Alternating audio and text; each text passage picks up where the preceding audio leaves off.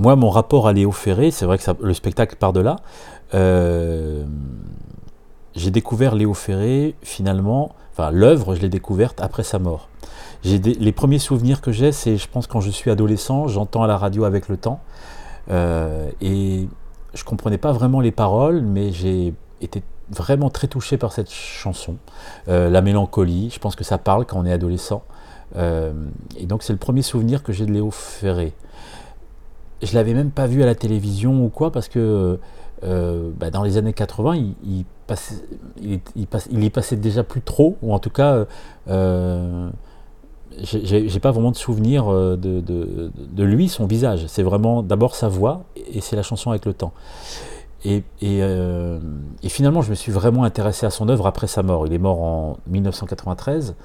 Et, euh, et c'est dans les années 90, plus tard, que euh, bah, je me suis penché un peu sur j'ai acheté des albums en fait et j'ai beaucoup aimé et il y a quelque chose qui s'est passé vraiment avec la réédition, enfin avec la parution d'un album posthume qui s'appelle Metamec.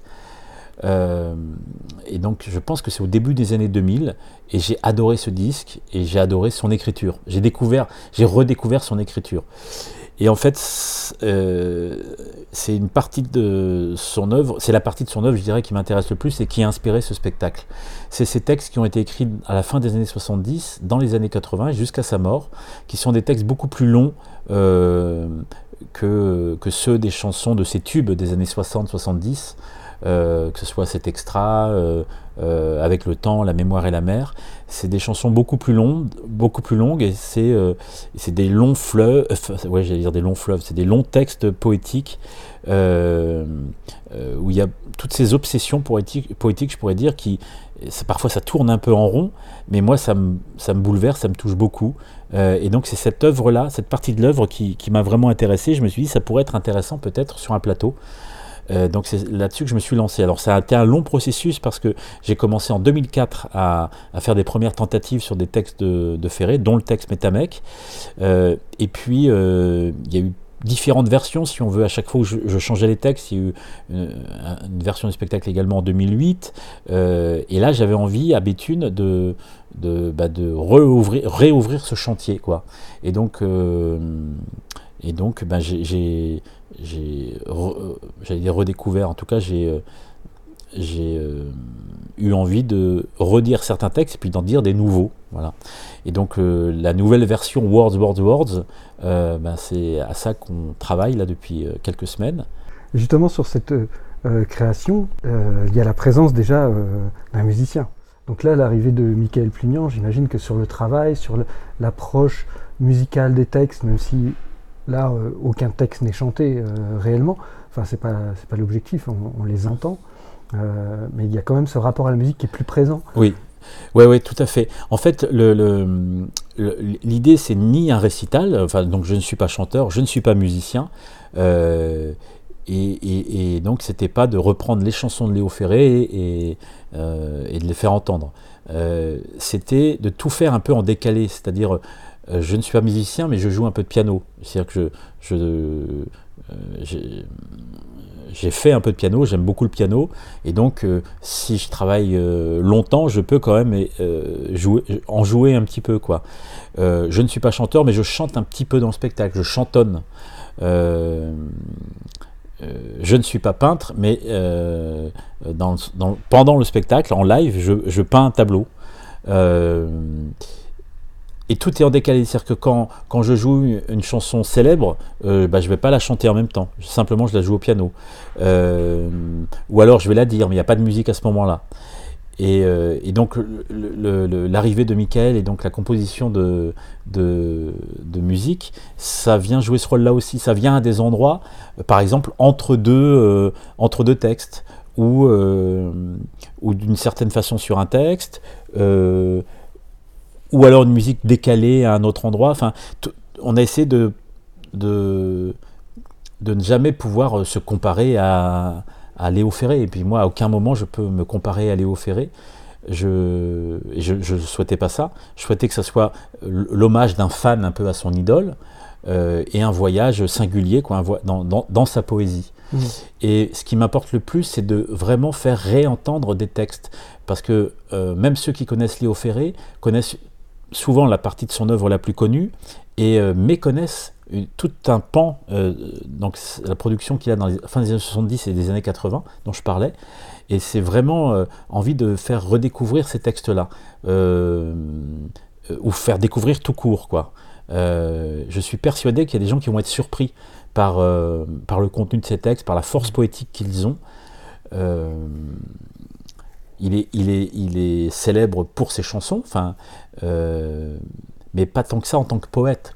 Il a mis en musique les, grands poètes, Baudelaire, Rimbaud, Verlaine. C'est euh, magnifique ce qu'il a fait, Apollinaire.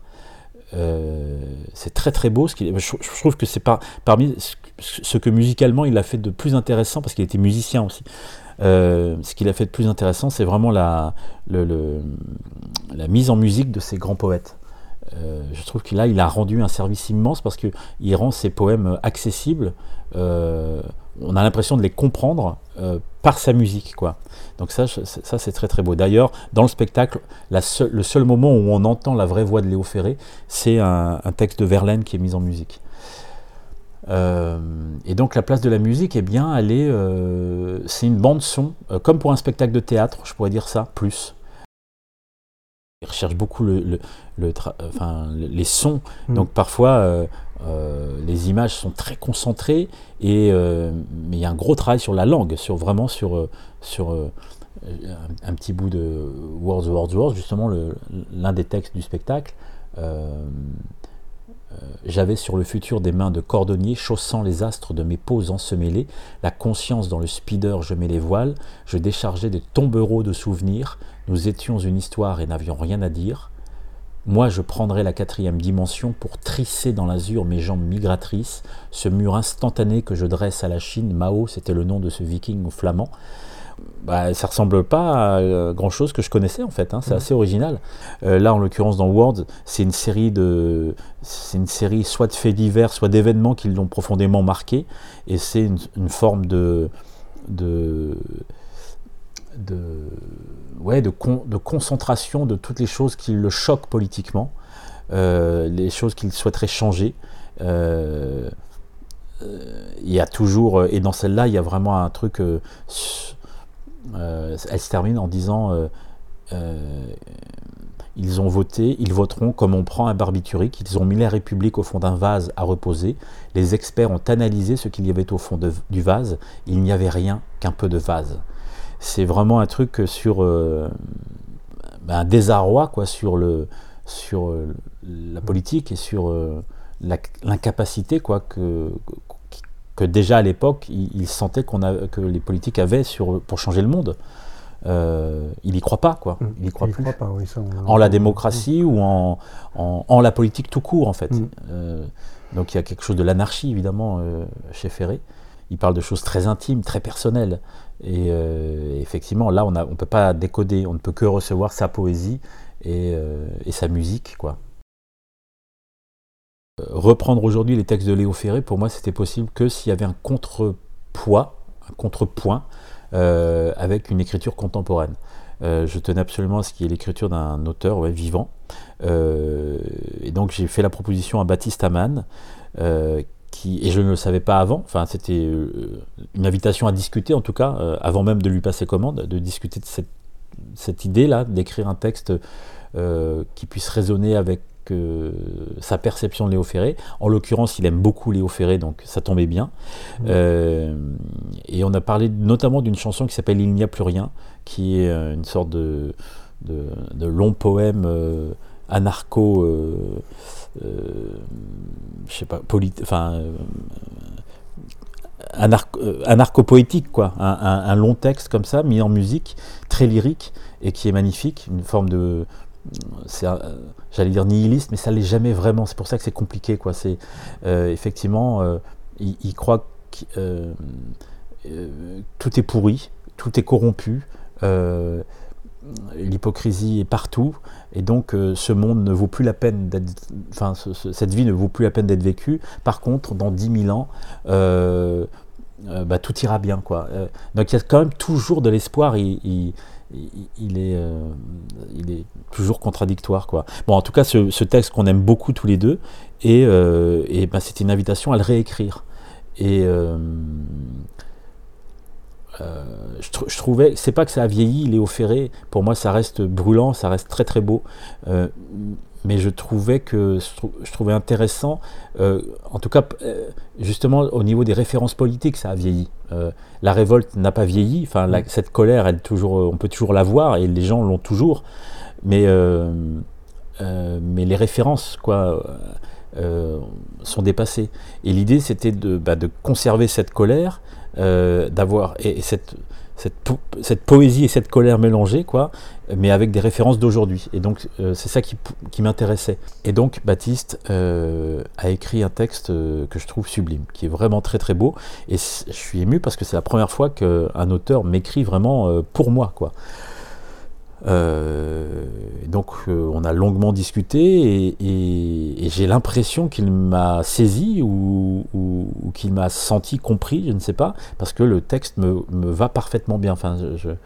Et, donc le texte, il raconte comment réécrire un texte comme il n'y a plus rien aujourd'hui, euh, mais, et, raconte la, la difficulté pour un auteur de pouvoir être dans l'invective ou dans l'injonction dans laquelle est Léo Ferré, bouge-toi, remue-toi, fais ça, euh, change les choses dans ta vie, etc., qu'on est à une période où c'est devenu impossible de, de, s'exprimer comme ça.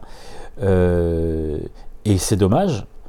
Euh, mais voilà, en tout cas, le, texte, finalement, c'est une tentative d'invective, mais il se rend compte qu'en cherchant à, à, enflammer les autres, bah, c'est souvent finalement, c'est soi qu'on veut, veut toucher au final. Il dit à un moment, mais en réalité, n'es-tu pas toi-même la cible de ton invective euh, Qui es-tu, toi, pour demander aux autres de changer? Est-ce que toi, vraiment, tu es allé au bout de, ton propre mouvement? Est-ce que tu es allé au bout de ce que tu pourrais faire quoi, pour que le monde aille mieux? Enfin, et, cette, et ce questionnement, il est très très beau, euh, je trouve, dans le texte. J'ai beaucoup de chance, en fait. J'ai beaucoup de plaisir à le dire et j'ai beaucoup de chance qu'il m'ait écrit ce texte. Euh, Baptiste qui est hum, artiste associé ici à la Comédie Béthune, donc ça avait d'autant plus de sens euh, que ce soit lui.